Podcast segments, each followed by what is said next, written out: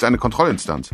Also da sehe ich eigentlich das größte Problem, weil die gibt es, glaube ich, so quasi nicht mehr.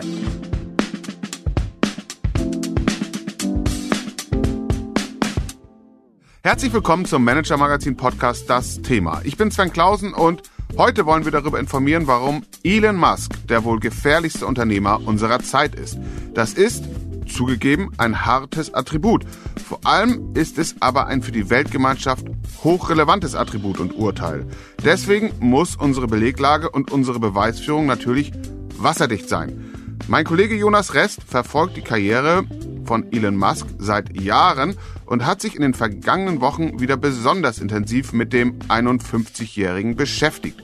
Ich freue mich deswegen sehr, dass Jonas heute Morgen Zeit hat, um uns über das Ergebnis seiner neuen Recherchen informieren. Guten Morgen, Jonas. Guten Morgen, Sven. Ja, Jonas, die meisten Menschen kennen Elon Musk als Chef und Großaktionär von Tesla, dem Elektroautoproduzenten. Und einige werden mit Sicherheit auch schon gehört oder bei uns gelesen haben, dass die Autopiloten Teslas nicht so sicher sind, wie Musk vorgibt und es deswegen auch schon zu tödlichen Verkehrsunfällen gekommen ist. Aber das ist nicht der Grund, warum wir ihn als gefährlichsten Unternehmer unserer Zeit bezeichnen. Nein, absolut. Wobei man natürlich sagen muss, es ist äh, auch schon recht aussagekräftig über den Charakter einer Person, wenn sie für einen Marketingvorteil bereit ist, tödliche Unfälle in Kauf zu nehmen, weil es ist ja jetzt nicht völlig fernliegend, dass Tesla-Kunden glauben, wenn sie für 15.000 Dollar ein Full Self-Driving System kaufen, also wortwörtlich übersetzt ein komplett selbstfahrendes System, dass das dann auch komplett selbstfahrend ist. Und inzwischen ist ja auch klar, dass da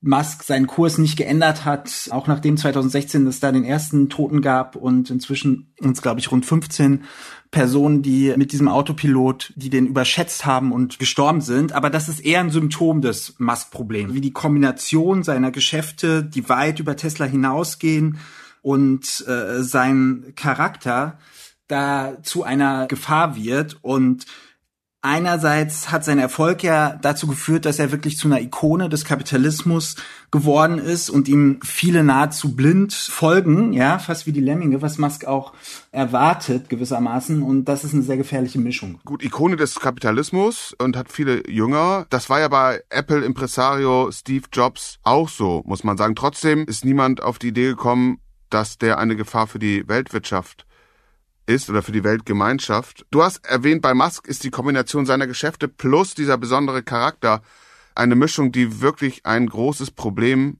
bedeutet.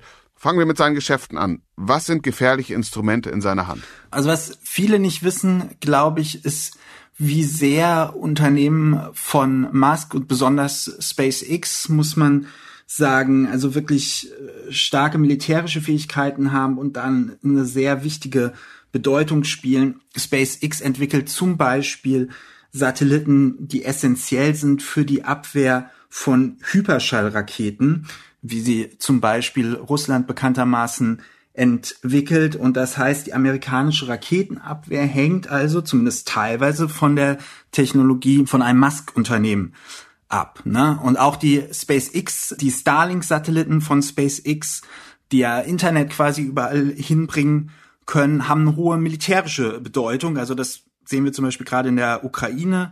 Dort können ukrainische Soldaten eben gerade trotz der Zerstörung der Kommunikationsinfrastruktur dank der Starlink-Satelliten sehr gut operieren. Zumindest in dem Bereich, den äh, Musk gestattet. Ne? Also es gab schon Berichte darüber, dass dann in Bereichen, die Russland zugerechnet werden, dann die Starlink-Satelliten eben nicht mehr funktionieren.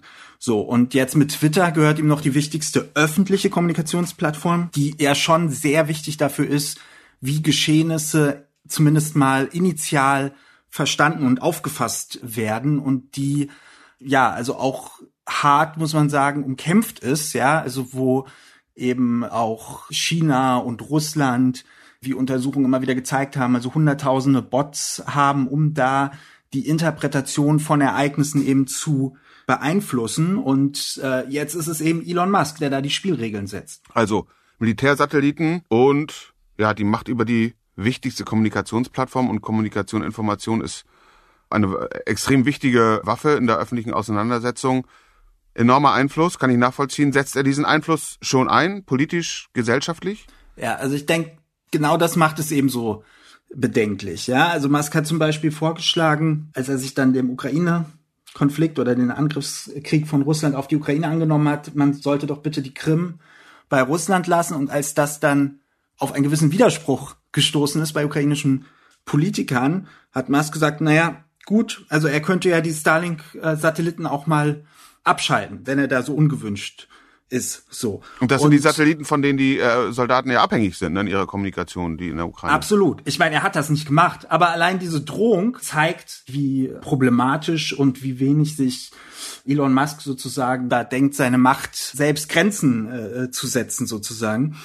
Und ich denke, noch deutlicher wird es mit der Übernahme von Twitter. Das war für Elon Musk nie nur eine äh, Business-Entscheidung. Er und sein Kreis sieht das ganz klar auch als eine politische Übernahme. Also Musk sagt zwar immer, das ist die Übernahme des moderaten Flügels, ja, also er, er findet, er selber ist der moderate Flügel, der jetzt da Twitter äh, neu ausrichtet. Gefeiert wird das aber halt wirklich von teilweise, also Musk-Fans, ja, aber auch wirklich teilweise üblen Kreisen, also wirklich harten Antisemiten und ja, rechtsextremen, äh, rechtsextremen Szene äh, letztendlich. Jetzt kann man sagen, dafür kann Musk vielleicht initial möglicherweise nichts, wenn Applaus von der falschen Seite kommt. Das kennt man auch in anderen Zusammenhängen. Deswegen die Frage, wo steht Musk politisch eigentlich? Kann man das sagen?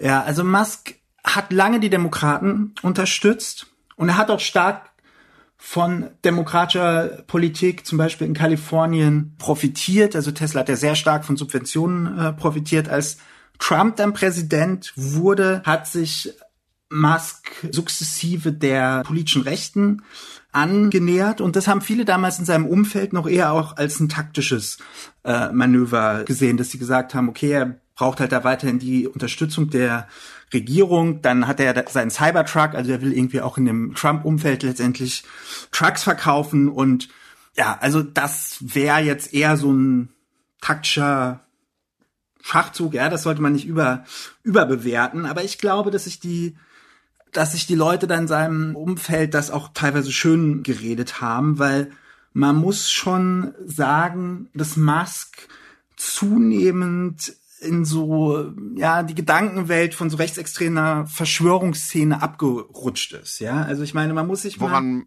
machst du das fest? Ja, ich meine, also man muss sich mal anschauen, was er gemacht hat, als damals der Twitter-Deal noch nicht mal drei Tage in, in trockenen Tüchern war, als damals so ein, ja, auch irgendwie Rechtsextremer aus der Verschwörungsszene in den USA die Vorsitzende Demokraten im Repräsentantenhaus Nancy Pelosi zu Hause attackieren wollte, die ja nicht da war, dann hat dieser Mann ihren Mann wirklich brutal attackiert, also der hat mit Schädelbruch irgendwie überlebt, also wirklich ein brutales politisches Attentat. Und was hat Musk gemacht? Ja, er hat dann den Schwerverletzten noch verhöhnt, indem er eine völlig ähm, substanzlose Verschwörungstheorie verbreitet hat, die im Endeffekt die Aussage hatte, dass Nancy Pelosi's Mann da selber der Schuldige ähm, gewesen war. Ich meine, also wenn man so auf so eine brutale Attacke reagiert, was ist da in seinem Kopf los? Musk sagt andererseits ganz klar auch immer wieder, ne, er will Twitter jetzt nicht zu einer Verschwörungs Website äh, äh, machen oder rechtsextreme Website und so weiter. Das, das sagt er äh, schon auch. Aber ich meine, es sind ja auch diese iMessages öffentlich geworden im Zuge seiner ähm, dieser Twitter-Klage. Und da sieht man schon auch, in was für, für Kreisen er da teilweise unterwegs ist und was da so für Sachen bei ihm ankommen, ja. Das sind teilweise problematische Sachen. Ne? Und nochmal eine ganz andere Ebene ist dann die Nähe zu autoritären Regime, über die sich halt Menschenrechtsorganisationen im Zusammenhang mit Twitter stark sorgen. Welche autoritäre Regime, mit wem steht er da in Kontakt? Naja, also einmal ist halt, dass Saudi-Arabien via Staatsfonds indirekt bei Twitter investiert. Also der äh, Prinz Al-Walid bin Talal ist der zweitgrößte Twitter-Investor und hätte er nicht seinen Stake an Twitter, den hatte er vorher schon mit in Musks neues Twitter äh, hinübergenommen sozusagen. Ne? Hätte Musk nochmal, ich glaube, knapp zwei Milliarden Dollar mehr zusammenkratzen können. Also das ist schon relevant. Am bedenklichsten ist aber sicherlich der Einfluss Chinas. Also China ist auf Twitter mit äh, Einflusskampagnen aktiv. Also schon bei der letzten Präsidentschaftswahl wurden da Netzwerke von hunderttausenden Twitter-Konten aufgedeckt die gewisse Positionen gepusht haben. Und da sorgen sich jetzt eben Menschenrechtsorganisationen wie zum Beispiel Human Rights Watch, ne, dass dieser Einfluss Chinas jetzt durch Musks wirtschaftliche Abhängigkeit von China wegen dem Automarkt sich nochmal massiv ausweiten könnte. Und weil er, weil er mit äh, Tesla eben in China viele Autos verkaufen will und das nicht ohne, ohne das chinesische Regime klappt. Oder wie ist das Absolut. Ich meine, ähm, klar, da ist, da ist eine ganz starke ähm, Abhängigkeit und Musk ist sich dem auch also eindeutig bewusst, ja. Also das sieht man in seinen Aussagen. Also er lobt die chinesische Führung immer wieder im Gegensatz zur amerikanischen Regierung. Also da scheint er begeistert, ja, oder schlägt er auch vor, halt hier Taiwan, das sollte doch am besten eine Sonderverwaltungszone unter chinesischer Herrschaft werden, was dann von der chinesischen Propaganda massiv genutzt wurde sozusagen und was für ein Zufall, ja, dann irgendwie Tage später bekommt Tesla nochmal irgendwie umfangreiche Steuerbefreiung zugesprochen. Und ich meine, das das Gefährliche daran ist, glaube ich, dass jetzt Musk gar nicht mal so viel machen muss bei Twitter, damit diese Akteure ihren Einfluss entfalten können, sondern das reicht eben schon, dass er in den richtigen Momenten nichts macht. Und das perfide ist gewissermaßen, dass das halt sogar eigentlich in seinem wirtschaftlichen Interesse ist, weil natürlich diese Bekämpfung von solchen Einflussoperationen, das kostet ja Geld. Und wenn er sich das spart, und genau das macht er schon, also viele von den Berichten, die wir gesehen haben, dass viele Kündigungen sind halt gerade auch bei Twitter in diesem Bereich erfolgt, äh, die eben solchen ja, Netzwerk erstmal aufdecken und dann neutralisieren sollen. Und das ist also eine große Gefahr. Und ich meine jetzt, also wie real die ist, kann man, glaube ich, schon daran sehen, dass Musk hat jetzt gerade darüber abstimmen lassen, ob denn Donald Trump zu Twitter wieder zurückkommen könnte. Die Entscheidung ist, glaube ich, 52 zu 48 Prozent für Trump ausgegangen. Wenn man jetzt sich anschaut, wie viele Bots da unterwegs sind, ja, ist es jetzt nicht unwahrscheinlich, dass da ähm, ausgerechnet irgendwelche russischen Einflussoperationen da das Zünglein an der Waage waren. Also das ist schon wirklich übel. Eine gefährliche Melange, die sich da zusammenbraut, rundum und in der Person von Elon Musk. Wir machen eine ganz kurze Atempause, um das zu verarbeiten und dann möchte ich von dir wissen, wie groß die Gefahr tatsächlich ist. Und dann schauen wir mal auf das Weltbild, dem Elon Musk ähm, nachhängt, anhängt und mögliche Kontrollen, die um ihn herum noch etabliert sind oder auch nicht. Jonas, du hast uns äh, geschildert, wie groß die Macht ist von Elon Musk, wirtschaftlich, militärisch, kommunikativ und was da so die Einflussfaktoren sind, welche autoritären Regime auch auf ihn Einfluss ausüben können und er das auch gewähren lässt.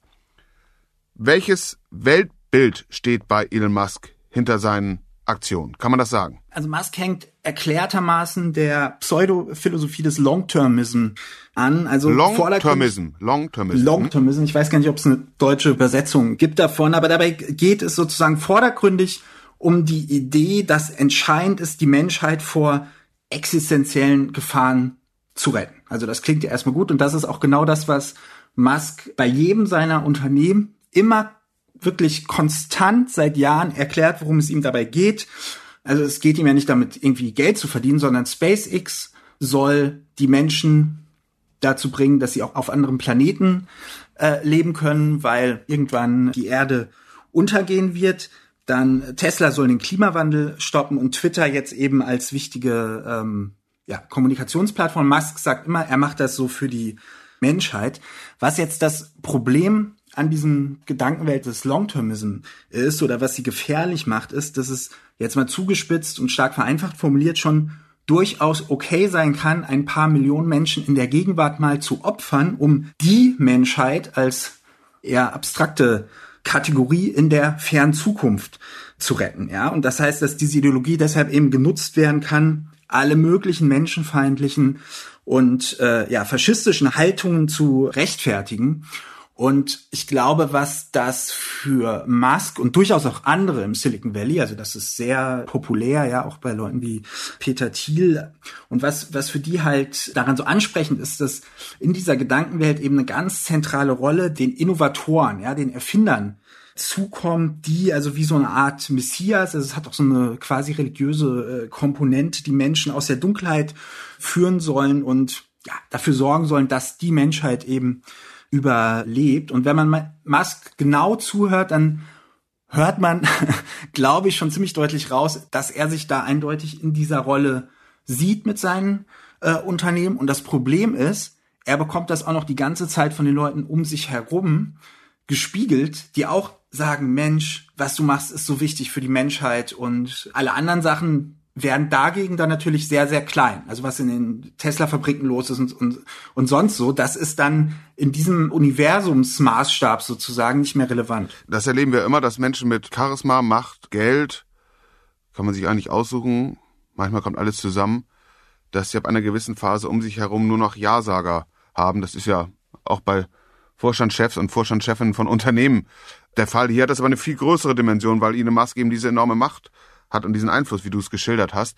Wer kontrolliert ihn denn? Gibt es jemanden, der ihm auch nochmal sagt, möglicherweise gehst du hier äh, zu weit oder schau doch mal, welche, welche enormen Schäden das auch anrichten kann, was du hier vorhast? Also gibt es einen Kontroll, gibt es eine Kontrollinstanz? Also da sehe ich eigentlich das größte Problem, weil die gibt es, glaube ich, so quasi nicht mehr. Ja, also ich glaube, es sind sicherlich seine Familie ist sicherlich noch nah an ihm dran. Bin mir aber nicht sicher, ob das jetzt ein großes Korrektiv ist. Ich denke eher nicht. Also Musk hat sich schon in den letzten Jahren, und das hat sich auch verändert zu der Situation, sagen wir mal vor fünf Jahren oder so, hat sich um sich herum wirklich umgeben mit Personen, die ihm das Wort reden und eigentlich keinen Widerspruch mehr geben. Und ich meine, also ich habe jetzt in den letzten Jahren wirklich mit sehr vielen Managern gesprochen, die auch wirklich nah an Musk waren und lange mit ihm zusammengearbeitet haben. Und ich meine, das, was die sagen, ist, dass es eigentlich immer wieder dieselbe Geschichte ist, dass Musk ab einem gewissen Punkt, also wenn diese Leute widersprechen ihm natürlich auch und Musk hat auch viel, auch bei Tesla, das geht, wird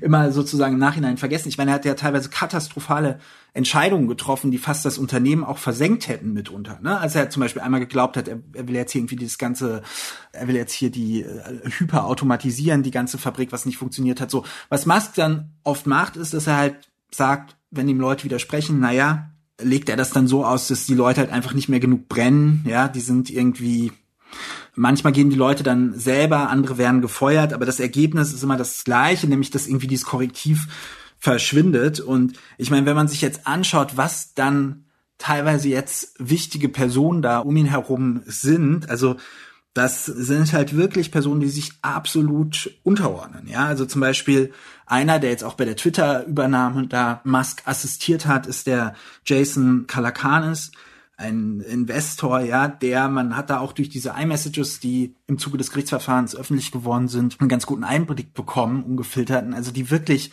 also grotesk unterwürfig da agieren, also die da wirklich schreiben, Elon, ich bin hier bereit, mich für dich ins Unheil zu stürzen. Ich, ich mache alles für dich und so, ja. Und er, antwortet dann mit so einem Herz-Emoji und so. Also das ist halt wirklich, ja, irre. Also diese, diese Truppe von Musk-Loyalisten und vielleicht noch mal um ein anderes Beispiel zu nennen, also wie weit die auch gehen ne? und wie wenig die ihn hinterfragen. Also eine zentrale Person zum Beispiel ist da quasi so seine, seine rechte Hand, der Jared Virgil, der so eine Art Fixer für ihn ist, sein ehemaliger Banker, also der leitet für ihn sein Family Office, also Musk Vermögen. Ne? Und da gab es zum Beispiel im, ähm, ist schon ein bisschen länger her, ich glaube, es war im Juli äh, 2018, war damals in den Schlagzeilen so eine Kindergruppe, die ähm, in äh, Thailand in, in einer Höhle eingeschlossen war und dann da in so einer Rettungsaktion, du erinnerst dich vielleicht, ne? Da hat er Hilfe angeboten, ne? Und auch, glaube ich, Genau, geliefert. genau. Und Musk hat halt, also er sieht's ja, also da hat er sich immer nicht nur als Retter der Menschheit gesehen, auch in anderer Weise als Retter, also ist dann da mit einem U-Boot aufgetaucht, also hat sich da auch wieder in die Schlagzeilen gebracht, was aber, also das hatten irgendwie, ich glaube, SpaceX-Ingenieure ähm, gefertigt. Das war aber völlig unzureichend für die Situation, weil diese Höhlen so eng waren. Also da wäre dieses U-Boot gar nicht durchgekommen. Und dann hat halt einer der Höhlentaucher, der da wirklich zentral beteiligt war, also eigentlich wirklich einer der Helden dieser Rettungsaktion, hat halt gesagt, äh, so ungefähr, Musk soll halt abhauen mit seinem PR-Stand und die Leute hier ihre Arbeit machen lassen. Und das hat ihn so gekränkt, dass er aufs Übelste diesen Mann beschimpft hat. Und nicht nur das, dann hat er den Jet Burchell, also seine rechte Hand, angewiesen, er soll irgendwie Dreck über den Höhlentaucher äh, zutage befördern, um zu beweisen, dass es irgendwie eine unseriöse Figur ist, weil er hat ja gewagt, Musk zu äh, widersprechen.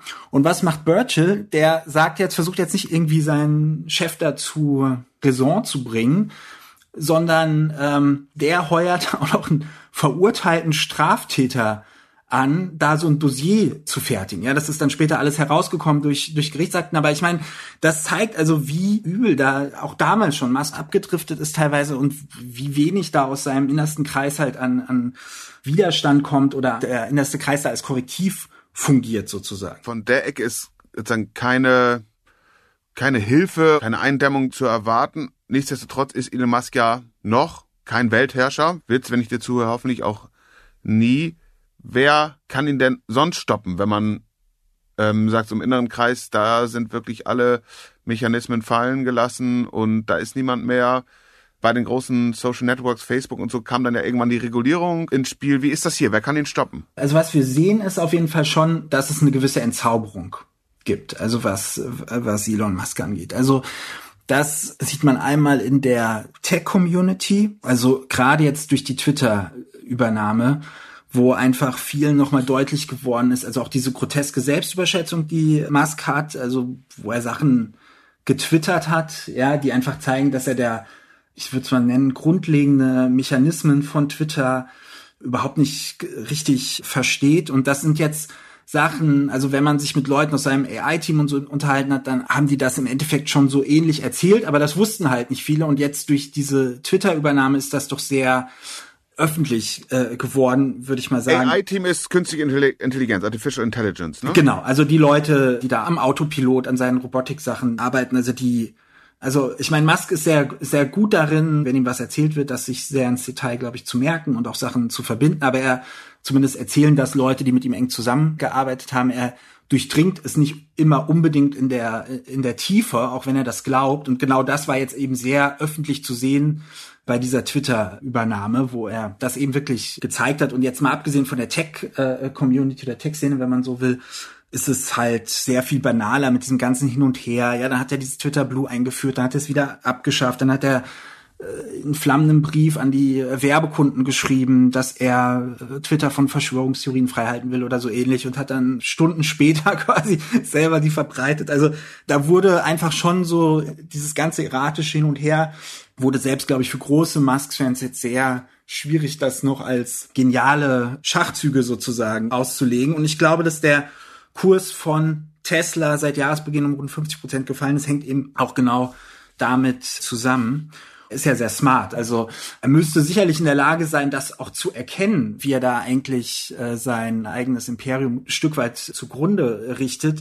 Die Frage ist, würde ich sagen, ob er diesen Dämonen halt selber einhegen kann. Und was mich da als Tesla-Investor, wenn ich jetzt Tesla-Investor wäre, äh, schon beunruhigen würde, ist, dass jetzt irgendwie eine halbe Billion Verlust an Marktkapitalisierung für Musk noch nicht Anreiz genug ist, das Verhalten zu ändern. Also das lässt nichts Gutes an. Jonas, vielen Dank. Vielen Dank, Sven. Das war der Manager Magazin Podcast Das Thema. Für vertiefende Informationen zu Elon Musk, seinem Imperium und der Macht, die er damit ausüben kann, empfehle ich Ihnen einen Blick in die Show Notes, ein Abo eines unserer Newsletters, entweder der Tag oder schauen Sie gern in unserer App auf der Website nach. Ich bin sicher, da ist etwas für Sie dabei. Für heute bedanken sich bei Ihnen für Ihre Aufmerksamkeit und Zeit Sven Bergmann, Mareike Heinz und Marc Lüx, die diese Folge für Sie produziert haben, sowie natürlich Jonas Rest und ich. Seien Sie nächste Woche wieder an Bord. Ich würde mich sehr darüber freuen. Bleiben Sie gesund und bleiben Sie optimistisch und machen Sie etwas aus Ihrer Zeit.